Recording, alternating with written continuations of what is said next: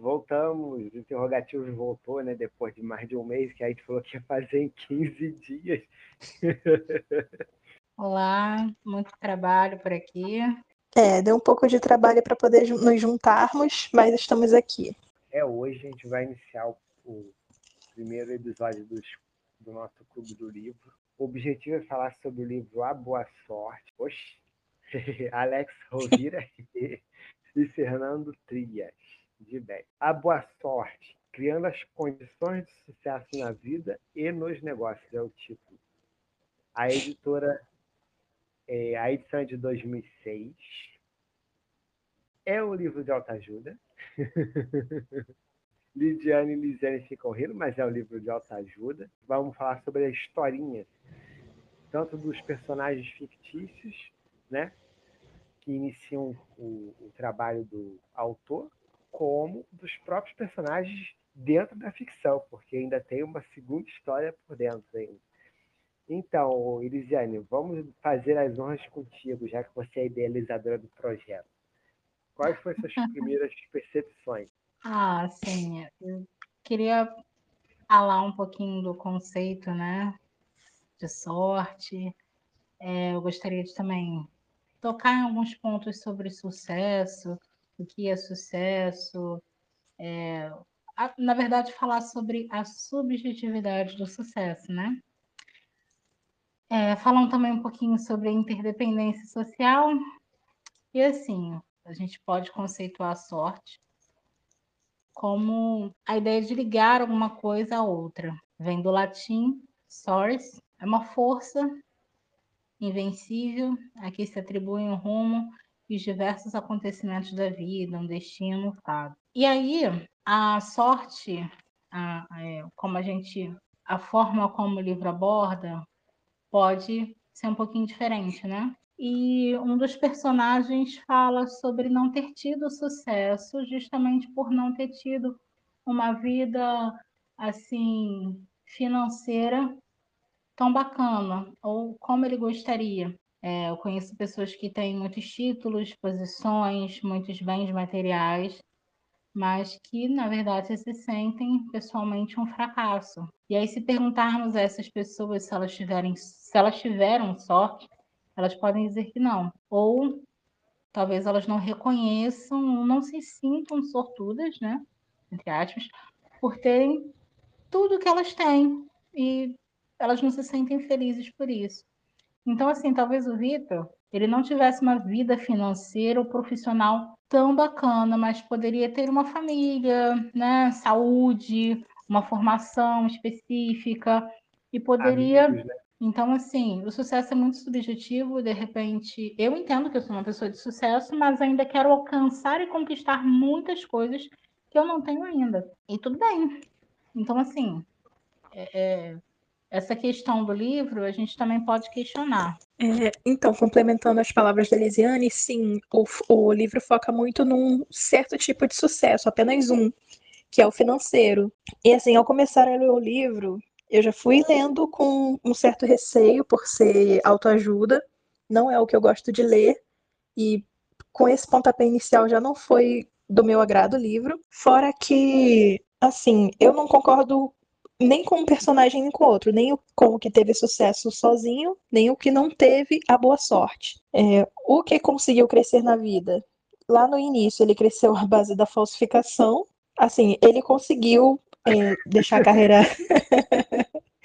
ele conseguiu fazer a carreira dele funcionar, apesar de ter começado meio torto. Mas assim, ele dá muita. Ele dá muito crédito apenas para si, sem considerar é, as outras pessoas que puseram ele no caminho certo, contatos, é, investidores, etc. Já o segundo, ele bota muito a culpa para fora de si. Por exemplo, ele perdeu todo o dinheiro dele por quê? Porque ele não teve clientela, mas ele também não soube conquistar essa clientela. Então, assim, ao meu ver, os dois lados do livro estão errados. Tanto o que, o que o autor quer que você seja, quanto o que ele não quer que você seja. E sobre a fábula, eu não consigo entender aquele cavaleiro que ele queria achar o, o trevo, mas ao mesmo tempo ele estava feliz e não tá andando a caminho nenhum. Ele tá fazendo a parte dele lá na floresta, tá? A floresta tá ficando linda, mas ele tá feliz com ganho nenhum. Você se refere a qual cavaleiro? Isso, ele busca um propósito todo lá, ele conversa com. Sendo que ele aparentemente não tá chegando perto do, do desejo final dele e ele tá feliz. Isso eu não consigo entender. O outro tá frustrado, compreensível, mas ele está feliz por conquistar nada. Não, não entendi muito bem. Eu. A gente está lendo os primeiros momentos né, do, do, do, do livro nesse caso, que é o Cavaleiro Branco, né?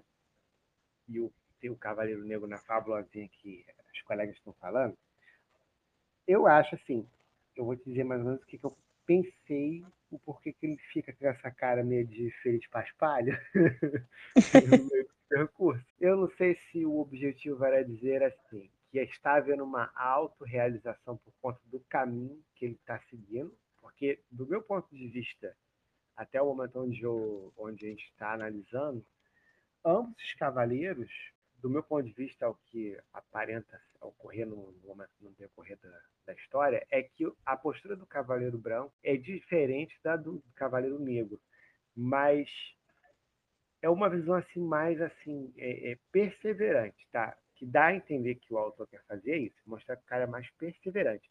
Embora quando a gente vê o, o epílogo lá inicial, que está conversando o Davi e o Vitor, né, que são os personagens da, da início da história, você vê que, como você bem colocou, o cara que começou a mudar a vida lá no início, por conta de fazer é, é, cópia de é, plágio de, de, de, de, ideias, e ele focava tanto em si mesmo, falando como se ele só tivesse galgado tudo sozinho, ele é bem diferente do Cavaleiro Branco retratado, por exemplo, na fábula interna.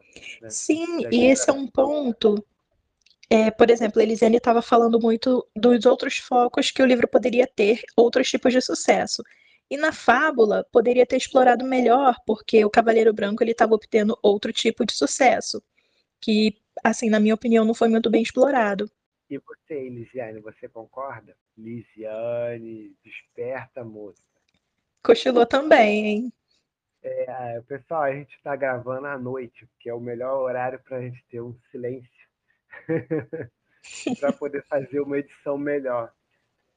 E a Elisiane parece que foi ou ela dormiu, ou ela foi abduzida, sequestrada, levaram ela embora. é, minha, ela sumiu realmente. Olá. Gente, vocês não ah. estavam é... não, não, o que eu achei interessante é que o Cavaleiro Branco é o sensato, é o ativo, que trabalha, é o perseverante. E o Cavaleiro Negro é o preguiçoso, é o que se conforma. Muito estranho, né? Essa, assim, essa dicotomia, o branco e o preto, né? Eu achei Sim. suspeito. Sei. Ou eu tô querendo polemizar? Não, não. Eu acho que Você é tá querendo polemizar. é, Também. É que assim, é, o Cavaleiro Branco é o Cid, né? E o Cavaleiro Preto é o Norte. Eu acho estranho essa dicotomia que ele coloca, tá? Primeiro, como a, uhum. a, a Lid falou, o cara inicial, que é o, o Vitor, é o cara que se identifica como Cavaleiro Branco. Ele é o cara daqui inicia na, na estrutura do texto, ele parece ser Cavaleiro Branco. Só que assim, como a Liz colocou, o cara vai realizando um monte de eh, ações em que fo foca, na realidade não é que foca. O, a própria estrutura da história mostra um tipo de sucesso diferente do material. Seria o que o Vitor está tentando falar para o Davi. Falar aquele que tinha que plantar ou semear a tal da boa sorte. No caso aqui, pessoal, a boa sorte nesse entendimento da da história é que ela é uma. Não é que ela seja uma sorte, ela é uma semeadura. A ideia toda é essa, né? Que aparentou assim: é uma semeadura de, semeadura de ações que vão frutificar num sucesso. Esse sucesso no Vitor, ele é bem material. Ele fala assim que conseguiu tudo pelos méritos, né? Pelos próprios méritos. Mas isso não existe. E aí a gente já pode entrar na, na questão do conceito de interdependência social que é justamente o quê? os vínculos né, de reciprocidade entre as pessoas, entre os indivíduos. Então, assim, inclusive lembra a música do Jovem, né? A Wave. Fundamental é mesmo, amor, é impossível ser feliz sozinho. Então, assim, é justamente isso. A gente é gregário, a gente. Nós somos seres sociais. E aí a gente depende uns dos outros para alcançar também os nossos objetivos. É, os nossos professores, nossos pais, as pessoas que estão ao nosso redor. É, e aí ele fala assim, não, consegui tudo pelos meus méritos, mas assim, ele obteve ajuda, né? O cavaleiro lá branco, para conseguir o bendito do trevo, ele teve ajuda de várias pessoas. Ele foi perguntando, ele foi questionando, e essas pessoas ajudaram ele. E assim, na vida também do Davi, é, até os próprios clientes do empreende, empreendimento dele também foram um fator que auxiliou ele nesse sucesso, né? Que ele obteve. Então, assim, esse, essa questão de pelos meus próprios isso, pelos meus próprios méritos, não existe. Essa, essa é uma, uma questão polêmica, né? Meritocracia, né? Sim. Se você, se você perceber, Sim, que... É pode, pode ir, pode ir, vai lá, vai lá. Na questão, assim, é, é, da meritocracia, e aí a gente, assim, como eu sou da área da educação, a gente pode falar que, é, inclusive, essa, essa parte educacional, né, de aprendizagem, a própria escola é reprodutora dessas desigualdades, tá? Tem um artigo, depois eu busco para vocês o nome, a gente pode falar sobre ele no nosso próximo encontro, mas fala dessa, dessa reprodução de desigualdades nos sistemas educacionais. E eu estava vendo uma reportagem é, em que dois irmãos, né?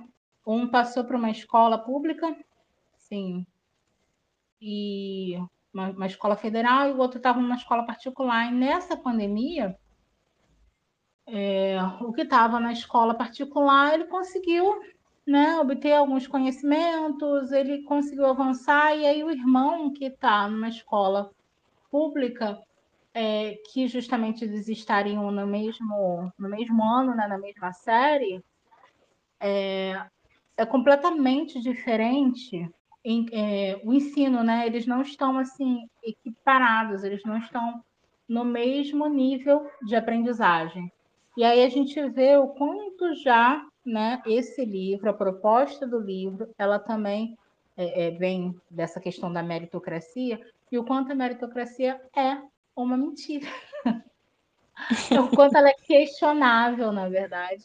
Principalmente nós, né, Jonathan, que viemos de escolas públicas, a gente sabe o quanto que a gente teve que trabalhar mais, o quanto que a gente teve que suar um pouco Sim. mais para conseguir alguma coisa. Então, assim, a gente sabe que as desigualdades existem, elas estão presentes. Então, assim, não é só uma questão de eu me esforçar mais para ter sorte, porque a gente sabe que não é bem assim.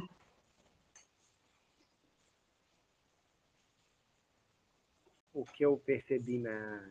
Também, assim, se você, se você analisar bem, é, o livro em si, ele a forma, assim, a construção para mim, né, literária da coisa foi meio esquisita. Começa pelo pelo ponto que a Jane falou, porque ele citou em um dado momento na conversa, e ele é associado justamente com um cavaleiro que é considerado honrado, né? É, é, é honrado, nobre. Mas se você parar para pensar também, essa dicotomia que ele lançou no meio do percurso, né, entre o Cid e o Norte, é meio estranho, partindo do princípio da própria origem que bebe, né? porque os Cavaleiros da Távola Redonda, né, pela história que nós conhecemos, todos eles são cavaleiros de nobreza mesmo. Nobreza não é no sentido de serem nobres especificamente, mas é no sentido de nobreza mesmo de virtude. Então, assim, mesmo ali o Norte ou o Cid, essa dicotomia ela me soou muito forçada, mesmo porque o Norte às vezes chegava com determinados é, questionamentos durante o início da, da busca dele, e os mesmos personagens que o Cid havia entrado em contato, justamente não havia uma reação é, lógica, assim por dizer. Era como se fosse assim, o Cid, na realidade, foi escolhido, de certa forma, pelo autor do livro, para representar tudo que ele queria dizer que era boa sorte, entende? Enquanto uhum. quando o Dot chegava nos determinados personagens, os personagens agiam de forma bem estranhas, né? erráticas. Um exemplo. Bem mais próprio... hostil. Sim, eu achei muito estranho, foi forçado. Para mim, a, a, história foi empurrada de uma forma muito antinatural. O Lot, na realidade, não chegou de fato tão agressivo em alguns dos personagens. Um deles foi o primeiro, o próprio Gnomo, né? Entrou em contato no primeiro momento. E até mesmo, por exemplo, eu achei o Cid mais agressivo quando, por exemplo, encontrou a Dama da Água, né? A Dama do Lago, né? A forma como ele se põe esse, a, a, falar com ela, eu achei muito estranha.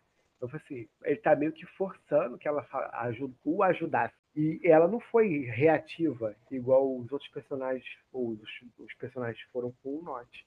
Ou seja, a estrutura para mim ficou estranha e forçada da, da, da lenda do Merlin da Távola Redonda. Porque toda a lenda da Távola Redonda já se baseia em pessoas que já são nobres, é, virtuosamente uhum. falando. Então não tinha muito sentido você ter um personagem que fosse tão contrastante para representar um fracasso assim tão retumbante como o Davi, né? Que é o cara que está se sentindo um fracasso em vida. Eu achei essa comparação muito forçada. Eu não, sinceramente, eu não gostei. Mas eu acho que a gente está sendo um pouco é, é, hostil também, né? Porque a gente não gostou dessa temática, tocou um pouco sensivelmente em nós mesmos, né? Para a gente ter que se esforçar demasiadamente para conseguir as coisas e ao que parece ali foi assim um, pareceu um discurso no qual não foi natural o desenvolvimento do personagem fora que a estrutura é curta né As, os próprios capítulos são curtos eu achei que deveria desenvolver de forma melhor, entende? Eu não sei se vocês perceberam, por exemplo, quando o Merlin lança o próprio desafio. Primeiro que a dá a entender que a floresta, o bosque encantado, né? A floresta encantada. o bosque encantado, ele é um troço muito gigantesco. E aí o maioria dos cavaleiros desiste. O que é bem esquisito também, né? Parece assim que tem, na realidade a tábua redonda estava cheia de preguiçosos. Sendo que eles é, cheio de gente preguiçosa. E aí, dos dois, justamente, que é, teriam maior persistência, perseverança, o desenvolvimento deles é meio estranho. Essas hostilidades. Então, assim, eu acho que faltou uma, uma, uma base mais sólida, entendeu? Eu não sei, o, o livro em si, no início, me pareceu, e no meio também, me pareceu muito. Sabe aquela, assim, aforismo que a pessoa solta, assim, uma palavra que, em tese, ela acha que tem lógica, mas soltou? e soltou assim, tá achando que a, a, tá certo, tá uhum. tá bem embasado. Eu achei que ficou nessa forma. A estrutura da, da história do Davi do Vitor, não. Porque tem, você sente que tem uma carga bem forte, né? nessa dicotomia do sucesso e da, da sorte da boa sorte. Mas quando o cara vai explicar o que seria a boa sorte, que seria justamente semear uma, ações para que tenha sucesso, eu achei que ficou faltando um desenvolvimento maior nesse meio percurso aí. Eu não sei se vocês concordam. Você concorda, Lidiane? Eu concordo. É, inclusive, eu acho que simplifica muito a história do. Que assim, a história gira em, tor em torno muito do trabalho duro. Só que foca em um tipo só de esforço. É, o esforço do Cavaleiro Branco, no caso, que ele é muito, muito enfático, e como você mesmo falou, ele não é gentil o tempo todo. Ou que dá a entender o livro que o Cavaleiro Branco ele é educado, ele trabalha duro, ele convence as pessoas, enquanto que o Cavaleiro Negro, a partir da primeira negativa, ele já desiste. Eu acho que o, o livro simplifica muito nesse quesito, nesse aspecto, assim. Uhum. Uma, coi uma coisa que é muito complicada, né? Que é você ter sucesso. Inclusive, a única coisa assim que eu acho que foi. Não, complicado é, sucesso financeiro, né, no caso. Sim, é. sim. Por exemplo, lá no início, que o, o Vitor conta da jornada dele, a coisa mais certa que ele fez foi é, buscar o gosto do cliente, pesquisar, né, se, é, como é que é a palavra, ele melhora o, o produto dele. Uhum. Aprimorando, né? O isso, isso, ele vai aprimorando. É tanto que ele. Sincera? É, tanto que, tanto que ele passa a criar os próprios modelos. Ou seja, essa é a parte boa da jornada dele. Ele começou falsificando, mas aí ele foi aprimorando, pesquisando, ouvindo os clientes, enquanto que o amigo dele, ele tentava se segurar apenas num produto bom. Ele não soube buscar investidores, não soube buscar clientes, não soube fazer uma chamativa para o produto dele. Ele não deixou o produto dele chamativo, enquanto que o amigo dele se aprimorou tanto a ponto de criar os próprios modelos. Mas eu acho que a história simplifica muito esses aspectos. É, é como a fábula, parece tudo uma mágica. Uhum. Eu, eu diria assim, do ponto de vista do, do Davi, que é o cara que, estava meio no fracasso, né? Fracasso financeiro, especificamente material. Financeiro. É, financeiro. E eu acho que o que tem de diferente ali no caso dele não é que não é só a questão da inovação, tá? É por isso que eu digo, a estrutura ficou mais bem construída em torno da história principal. A fábula para mim ela não passou a ideia do que o cara queria, porque os personagens são muito desconexos dos iniciais. Então assim, nesses trechos onde a gente lê sobre o Davi e o Vitor, o Davi a gente percebe que o que ele teria de ruim ali seria é, ele não inovou, né? Embora ele tivesse um bom produto, ele não.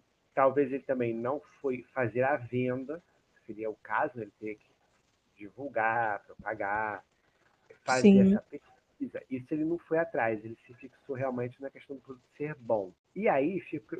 E você percebe que a, qual é a diferença dos dois? O Davi, ele realmente teve a sorte, né? Que a gente considera que ele foi assim, deu a herança. E o. Enquanto o outro não. O outro dá a entender que ele sempre correu atrás. Só, a gente sabe ali que não foi sozinho, né? Só que se você olhar bem, cara que perde tudo, o Davi, se você perceber, perceber bem, uma estrutura bem engraçada que passa meio despercebida. E a Lidiane focou muito na questão do, do Vitor ser falsificando os produtos da. Porque ela ficou muito impressionada com isso e o cara elogiar esse cara. Entendeu? E realmente Sim. você percebe, é, que o, o livro elogia o Vitor a estrutura aponta para o Vitor como elogiado ali, e exemplo a ser seguido. Já o Davi, você percebe que se tirar a parte do fracasso, você percebe que foi uma pessoa que, de fato, moralmente falando, ele era muito superior ao Vitor. Ele não falsificou nenhuma das nenhuma produto da concorrência. Ele aparentemente também, ele sempre quitou suas obrigações em dia, ou seja, ele é o perfil justamente da pessoa honesta e trabalhadora. A gente tem, por exemplo, no Brasil, a visão né? Que é a pessoa que está sempre trabalhando, ele está fazendo um bom produto, no caso, um bom serviço, um trabalho. Não houve um reconhecimento. E justamente, se você pensar bem, o Vitor, no início da, da, do desenvolvimento dele, ele é o cara que justamente faz de tudo para tirar os concorrentes, ou seja, o, os que estão fazendo um bom serviço. Ele fez de tudo, ele copiou, ele plagiou, ele se aproveita das pessoas ali que ele depois não reconhece durante o percurso da história, como ele, Sim. ele não reconhece. A gente vê que ele não reconhece, enquanto o Vitor é justamente o oposto. Do ponto de vista moral, o Davi, perdão, o Davi do ponto de vista moral, ele é o oposto do Vitor. Ele, ele sempre foi honesto, ele sempre tentou quitar suas dívidas corretamente, que, até o ponto em que ele não conseguiu mais e realmente sucumbiu financeiramente. Mas você vê, o Davi com todos esses percursos, esse sucesso ele não é observado. O Davi consegue se manter vivo, com saúde bem, sustentando a família, com a ajuda das pessoas que ele conheceu ao longo da vida. Se você perceber, ele fala das pessoas que são os meus vizinhos, os meus amigos. Essas pessoas conseguem ajudá-lo, mesmo que ele esteja. Ou seja, o problema do Davi ali é mais uma percepção psicológica, né? Ele não consegue enxergar que, na realidade, ele também tem sucesso. Porque Exatamente. Ele, é, por ser escorreito do jeito que ele sempre foi, ele alcançou um respeito das pessoas ao ponto das pessoas o ajudarem de forma totalmente desprendida. Coisa que, se você perceber bem, não, se, não ocorreria com o Vitor. O Vitor não ocorreria porque ele não reconhece a, a participação dos terceiros na vida dele. E as pessoas tendem a ter um comportamento, sim, se você não tem a reciprocidade com elas, elas tendem a não te ajudar, elas tendem a ficar é, vendo como uma pessoa hostil. Por isso que os personagens da fábula não são, não são parecidos com os personagens principais. Né? Eles não, não coadunam. Eu, eu, eu, pelo menos assim, essa é a minha visão, né? Não sei, a Elisiane está escutando quietinha, mas eu não sei se ela concorda. Né? A gente está aqui, a gente está fazendo a resenha, mas a resenha está parecendo mais um ataque ao livro. Olha, para mim, a minha resenha é realmente um ataque. Eu acho que vocês estão assim se aprofundando numa história assim bem rasa que, que foca num ponto que assim a gente pode é, resumir como assim é, o sucesso só depende de você, sabe? É você que tem que batalhar e, e correr atrás do seu, porque e, e basicamente não desistir nos obstáculos. É, é, quer dizer basicamente isso. O que é, na verdade, algo assim bem bonito, mas na prática, na realidade, não é só isso, né? A gente tem todo um a vida a vida é dura, a vida é difícil mesmo. Eu não acho o livro de um todo ruim, não. Ele não é bom. Mas não é ruim de um todo. De certa forma, a gente realmente necessita, né? Buscar apoio, buscar ajuda, é, de fato, não desistir no primeiro obstáculo. É, é, uma, é uma ideia muito simplista, realmente, como o Jonathan falou, é algo muito simplista, a forma como é colocado, a forma como é escrito. Mas é, é basicamente isso que o livro quer expressar. E é até, eu acho que é o Karnal que fala assim que muitas vezes a gente faz esse julgamento bem, bem é, básico, né? De que, assim, por exemplo, eu, eu sou a virtude, né? Porque eu acordo 5 horas da manhã e vou trabalhar, e vou todos os dias e pego o trem lotado e você é um fracasso porque, na verdade, você não faz tudo o que eu faço. De repente, de alguma forma, você tem até o mesmo que eu tenho ou mais do que eu. E aí vem aquela questão da gente estar julgando o outro porque ele não tem a vida que eu tenho, porque ele não faz os sacrifícios que eu faço. Eu percebi isso também no, no Vitor em relação ao Davi, a forma como ele coloca isso, ah, mas você não sabe, tipo, é, é a diferença da sorte para boa sorte. Ele não falou com essas palavras que o Karnal falou, mas eu, eu, eu vi ele, tipo, eu sou o sucesso e você é o fracasso. E realmente, como o Jonathan disse, há alguns aspectos, se a gente fosse assim, se aprofundar como vocês realmente, de fato, estão se aprofundando numa historinha tão básica, e e a gente é uma história básica que tenta ser grandiosa. Sim. Sim, exatamente. A gente consegue ver virtudes também no Davi. A gente consegue ver virtudes nele e, e que, que às vezes no, no, livro assim não fica tão claro. Fica bem claro assim, as virtudes do amiga, livro. As virtudes que a gente conseguiu ver, nem os próprios autores conseguiram ver, que só focaram em um tipo de, de sucesso. Porque é não que você falou lá no início. Isso. Não foi interessante para eles colocarem essas virtudes. Eles queriam destacar o papel do Vitor, porque na verdade eles são empreendedores, não os autores do livro. Então, assim, eles estão nessa área. Inclusive, Jonathan, antes da gente começar a gravar, você estava falando uma, uma questão sobre isso. Não estava? Sobre o trabalho e, e as pessoas terem que Salvo engano meu, estava falando. Ter um bom desempenho. Ter um bom desempenho. É interessante que o meu funcionário ele tenha um bom desempenho, porque ele tendo bom desempenho, ele eu vou mais. ter lucro. Exatamente, eu vou ter lucro. É, é, invariavelmente, o que, que acontece? Né? É, eu sou da, da área financeira, né? então vamos lá, vamos puxar um pouquinho aí. O empreendedorismo em si, ele não é ruim. O problema são os objetivos que ele vai te levar o que acontece é que as pessoas trocam, é, é, como o dinheiro, né? O dinheiro ele serve como um meio de troca. Ele sempre deveria servir como meio de troca, mas as pessoas o fazem ser o fim em si mesmo.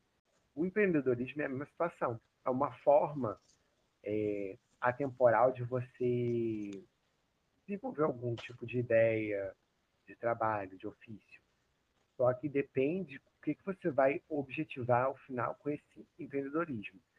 No caso do indivíduo ali, quando você faz essa mescla muito grande entre essa materialidade, parece que o trabalho, na realidade, ele é uma. Ele só é só um meio para atingir um objetivo. Esse objetivo é um sucesso material que, no caso, se reflete no financeiro. Só que o trabalho em si mesmo, ele é uma contribuição muito além do que o fruto que ele, que ele dá né, no, no, nosso mundo hoje, que é o, o dinheiro. Né? Porque um bom trabalho feito pode marcar a, a presença, no caso, a sua própria é, essência, marca a das outras pessoas. Isso a gente vê, por exemplo, no caso do, do, do Vita, a gente vê quando ele, de fato, passa a desenvolver as marcas próprias, né? Que aí sim, ele realmente criou algo que foi marcante para a vida das pessoas. Mas aí você vê, ele corrigiu o percurso dele, ele parou de fazer os plágios, né? E no Davi a gente vê que ao longo da vida foi, foi uma outra forma, que ele consegue ter o respeito de várias pessoas a ponto de elas o ajudarem. Então, assim, são pelo menos nesses dois pontos, mesmo que indiretamente, os autores não. É, eles não devem ter pensado nisso, tá? Eu não acho que eles não tenham pensado nisso, não. Mas, aprofundando, você percebe essa, essa, essa subjetividade nos dois. Mas, dentro hoje no nosso sistema, funciona assim. Você traz essas pessoas, você estimula as pessoas a serem assim, para quê? Para que você também faça com que a produtividade seja maior. Mas aí você não está focando nas pessoas e no trabalho delas, entendeu? Ou que elas vão deixar de legado com aquele trabalho, com que elas vão deixar de importante ou de tocar nos outros, nos clientes, em quem elas prestam serviço. Você está focando realmente em extrair o lucro ali do negócio. No caso, é a produtividade, a questão materialista. Então, uhum. você trazendo esse tipo de ideia para dentro da cabeça das pessoas, sem, sem você ter uma filosofia por trás, né, que seria o ideal, como você falou do carnal, você faz com que a pessoa fique alienada, achando que a vida é aquilo ali. Enquanto, na realidade, ela está sacrificando vários aspectos da vida em detrimento de um aspecto, do qual ela, na realidade, ela não usufrui efetivamente, porque ela vai ser o trabalhador, entendeu? E quem uhum. vai usufruir, de fato, desse, desse é, benefício dentro da produção, da produtividade, é o proprietário do meio, né? É o proprietário do, da uhum. empresa. Não é o, o, o, trabalhador em si que usufrui daquele lucro, né? Que se origina dali. A menos que o cara seja um profissional liberal, entendeu? Ou seja, um cooperativado, uma associação. Aí as pessoas aproveitam em si e os riscos se diluem por conta do quantitativo de pessoas. O empreendedor, aí, ou uhum. seja, o empreendedorismo aí, ele só é uma ferramenta vai depender de qual é o objetivo que você quer alcançar com ele no final. Entendeu? Uhum. Bacana. Tem mais ponderações, gente? Finais, alguma coisa? Lidiane que está aí quietinha só ouvindo. Não, você falou, a sua última fala me lembrou da importância da gestão do tempo, né? Que é um conceito também do, assim, tanto da, da psicologia organizacional, né? Como também essa área de empreendedorismo. Quanto é importante a gente ter essa organização do tempo, justamente para que uma área da nossa vida, ela não, ela assim, ela, a gente não sinta, né, que está deixando de, é, de investir em uma determinada área da nossa vida, área da nossa vida. E assim, o quanto é importante você separar tempos iguais para determinadas coisas. Então, assim, a gente passa a maior parte, de repente, trabalhando, é, a maior parte do tempo é se dedicando à família, né? Ou a maior parte do tempo se dedicando às questões de espiritualidade, às questões de estudo. E aí o ideal é você fazer realmente um gerenciamento do seu tempo para que você consiga aproveitar todas essas áreas e não frustrar, né? Não se frustrar quando você fizer um balanço, né, desse seu tempo e falar assim, poxa, mas eu podia ter investido mais em tal coisa, mais nos estudos, ou mais buscando mesmo aperfeiçoamento pessoal, né, mais tempo de lazer. Então, assim, você conseguindo gerenciar todas essas áreas, você vai se sentir mais satisfeito. Inclusive, tem uma reportagem também falando o quanto, é, às vezes, assim, a gente fala que trabalhar com o que gosta é como se não estivesse trabalhando. E aí vem um conceito de que às vezes é complicado também, porque aí você está trabalhando com o que você gosta, mas você está trabalhando tanto que você só dedica tempo ao trabalho. E as outras áreas da vida que você também precisa dar conta. Então, assim, é, o quanto é importante a gente entender isso, né? E assim, voltando já para as questões do livro, ali fala claramente sobre o trabalho. Também a gente pode voltar o nosso olhar para todas as áreas. A gente não é só um corpo que trabalha, só um corpo que produz. A gente é um corpo que se alegra, que vive, que sente prazer, que sente alegria, que também pode absorver conhecimento, e seja estudando, seja assistindo um filme, seja conversando, socializando com os amigos, entendeu? Então, a vida não é só isso, não é só o trabalho, né? A gente pode ter prazer no trabalho, sim, mas a gente pode também é, realizar outras coisas na vida e sentir prazer com isso, né? Isso é muito importante. Isso é muito necessário. E o lazer é essencial para a saúde também. Claro. Eu agradeço a todos vocês que ficaram aqui com a gente até agora. É, viram mais, tá? Eu espero que o próximo seja sobre o filme Fome de Poder. O que vocês acham? O próximo episódio vai ser sobre o filme. Então, a gente, como a gente vai nomear o, o, o nosso quadro? Vai ser sobre cinema? Sim. Críticos de cinema 2.0. tá bom então, pessoal. É, vamos, vamos, vamos que vamos, né? Vamos por painéis hum. e por clubes de livro. A gente ainda vai escolher o próximo livro, né? Espero que seja um livro maior dessa vez, né? Então vou ficar numa, como diz a Lidiane, rasa, né? Vamos ficar numa historinha rasa. E quem simplista. sabe. Simplista isso. E vamos ver o que, que rola nas próximas, nos próximos encontros, né? Então, minhas palavras finais para o pessoal é boa noite, né? Bom dia, boa tarde, bom domingo, boa semana, onde quer que seja, porque aqui é internet, é no tempo e no espaço. Depois que lançar para gravação, qualquer um em qualquer lugar no mundo vai ouvir. Ou tem o direito de ouvir, se quiser. e tchau, tchau, pessoal. Boa noite aí para vocês, hein? Boa noite, tchau, pessoal. Boa noite. E boa sorte.